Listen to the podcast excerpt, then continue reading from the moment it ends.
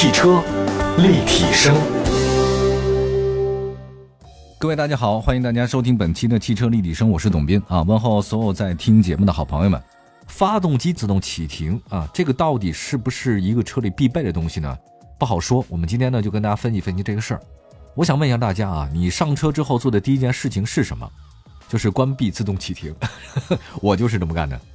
按照我们的小编的口吻，他是这么说：他说，如今的汽车配置很丰富啊，但是许多功能呢，它就慢慢变成标配了。以前呢，ABS 都是选配啊，现在是标配。对于我们广大消费者来说，这个配置的东西越多，那应该是多多益善。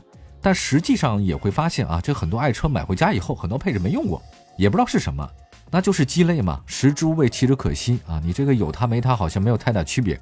今天谈的这个自动启停，恐怕就是这个状态。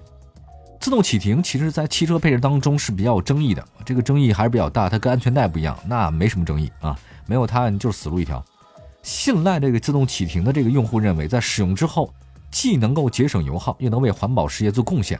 而排斥它的用户呢，恨不得把它从车上拆下来。那之所以会产生两种极端的观点，我们看一下到底怎么回事啊？首先说自动启停，自动启停这个四个字显得很高级。简单说，它的原理是什么？它的作用就是在停车静止的时候，比如说您等红灯的时候，自动关闭发动机。OK，那红灯呢变成绿灯，那就马上你启动它能启动发动机，这个非常的迅速。相当于是什么？相当于我们在卫生间洗手啊。使用洗手液搓洗，会先关闭水龙头是一样的。那只有到了冲洗阶段，你再次打开开关，你这个就最大程度节约了用水量，很好。那么来看看自动启停，那如果真的是完美这样的话呢，我们没什么意见，非常不错。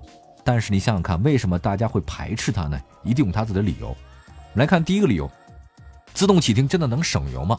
我也想说一下，所有的经销商还有包括汽车厂家们，他说我这车自动启停最好的一个优点就是省油。其实我在车里面，我发现啊，这个基本上所有的朋友们往两个功能去说，操控特别好，那个制动特别棒，这是一个优点。第二个能特别省油，所有的车的卖点大概就是两类啊。来看一下这个自动启停真不能能省油啊。首先，自动启停省油这事儿是毋庸置疑的，否则这么多汽车厂商啊，他也没有必要费这么大的功夫呢去宣传推广这个配置。那早在上个世纪七十年代的时候呢，那个时代大家都知道嘛，就世界数字电子的蓬勃发展，谁也没想到第一个发明数码相机的柯达。也没想到那个柯达呢，这个被数字相机给打败，他自己的问题啊。日本丰田 Toyota 最先搞出了一台停车一点五秒就可以自动熄火的皇冠，就是皇冠。而且在实验结束之后，他们发现啊，它那个燃油消耗量真的比普通版的车型降低了百分之十，多厉害！但是什么呢？各位，丰田 Toyota 发现它后面又慢慢的发展，发展了一个叫混动技术。这个混动技术好像更厉害，它能在有效降低整车油耗同时啊。还能提升自己的这种技战术水平，那索性呢，他就不再搞这个自动启停功能了，没必要啊。那么欧洲呢，一些车企呢，他们鸡贼了，他说：“哦，你们有这个自动启停技术，但你们不搞，你们搞混动，因为混动实际上比自动启停要高级得多，但他不需要这个东西了，他就觉得这个潜力无限啊。那 Toyota 你不玩，我们玩。于是到了上个世纪八十年代，那个大众 Volkswagen 啊，将自动启停搭载到了部分第二代的 Polo 上面。那么意大利那边也不甘示弱啊，那个菲亚特。就搭在了他们的一些自己的新车上面啊，叫 Regatta 啊，这是他们的一个新车上面。但是问题是啊，这些搭载自动启停的，在当时因毕竟是一个新技术，所以都是高配的车型，顶配的。那么你这整个车售价呢，它也会高一点。所以当时消费者呢也不买账，因为现在大家都明白啊，卖的走量的车型啊都是舒适款或者说是中高，它不会在最顶配那个基本上不会卖的啊，也卖不动。那这事儿呢，到什么时候开始普及的呢？两千年零五零六年左右，那时候的话，世界中东这个情况比较复杂啊。欧洲油价开始疯涨，自动启停技术它又拿回来了。因为那个当油价很便宜的时候吧，基本上大家不会想到节省油。像美国车，这美国那边的石油太便宜了，跟矿泉水差不多。我们干嘛要节省油呢？公里要多大有多大，对吧？马力有多强有多强。这石油危机一来，开始大家省油了，日本车就从此占领了美国车市场。后来日本车在美国被韩国车占领很多市场。啊，这就是省油还是硬道理，这很久以来的都是这样。欧洲那边呢，他搞了一个叫做排放法，排放法呢非常的严格，就是说你这个汽车啊，必须得达到一定的量级，排放得有标准。所以汽车开始大规模配备这个功能，为的就是在测试的时候拿到更加理想的油耗成绩。因为汽车厂家啊，他们在进行排放油耗测试的时候，他不可能人为的我去关闭发动机，这作弊嘛，这个这个很难啊。对吧？当然，虽然我知道现在很多碰撞或者说测试也都作弊，但是你你有了发动机自动启停以后啊，你可以我自动停车熄火，钻了一个测试的漏洞。哎，我人不下车，我自动启停啊。而在法律规定的工况之下，大家在自动启停的车型平均能省百分之三到百分之十的油耗，这个效果那就是很明显的。那么基于这个节油原理啊，这路面越堵，我就越省油啊。那城市越来越拥堵，我那自动启停的优势就更明显。那最高据说他们能够省大概百分之三十的油耗。您看看，第一个问题就解决了，就确实是省油。那么第二问题来了啊，不少车主也都跟咱们一样的问，就是你频繁的点火和熄火，那么启动发动机的时候，燃油量会不会比你停车静止的时候节省的油耗还多呢？好吧，我们待会儿呢回答这个问题，对吧？那个省油不省油？你说重新启动会不会再省油？还是我一直烧着就省油？我们一会儿回来啊，再说这事儿。汽车立体声，继续回到节目当中，这里是汽车立体声。我们今天跟大家说说自动启停这个装置，非常有意思啊，算是一个知识帖吧。那跟大家呢先科普知识。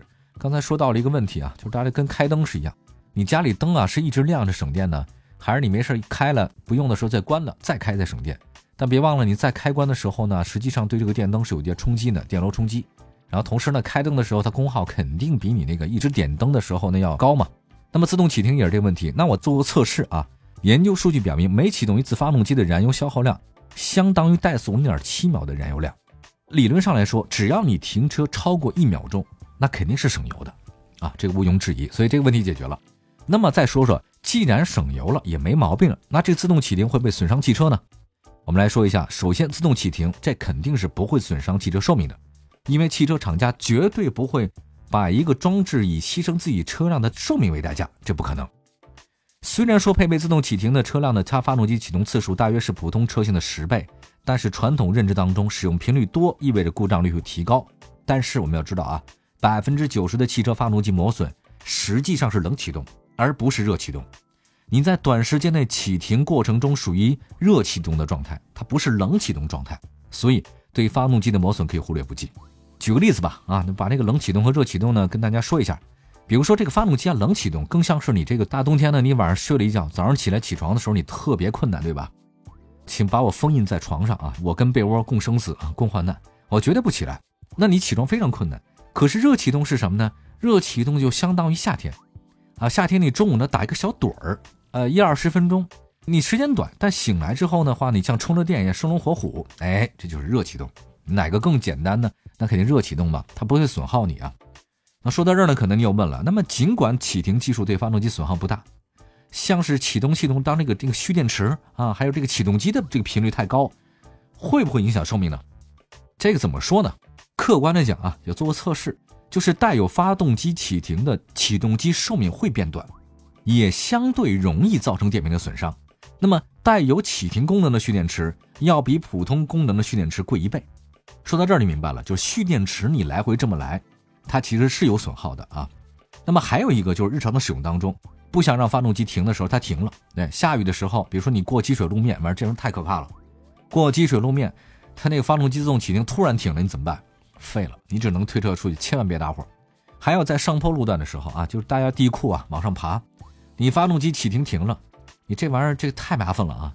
综合利弊的考虑，大部分人认为这个发动机启停麻烦了一些，所以很多车友呢一上来，我为了不想省这点油，我没必要，避免我出现在什么这个过坎儿啊，或者说是地库往上爬各种时候我出问题，那我就关闭这个功能了，对吧？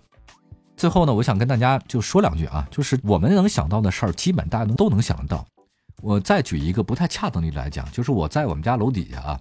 我们经常能看到，我们那儿有几个大哥，这大哥呢人到中年以后吧，可能时间比较闲啊。他们在我们家那个楼底下啊，这个小卖部门口啊，这夏天一瓶啤酒啊，那冬天的话呢，就到那一待晒太阳。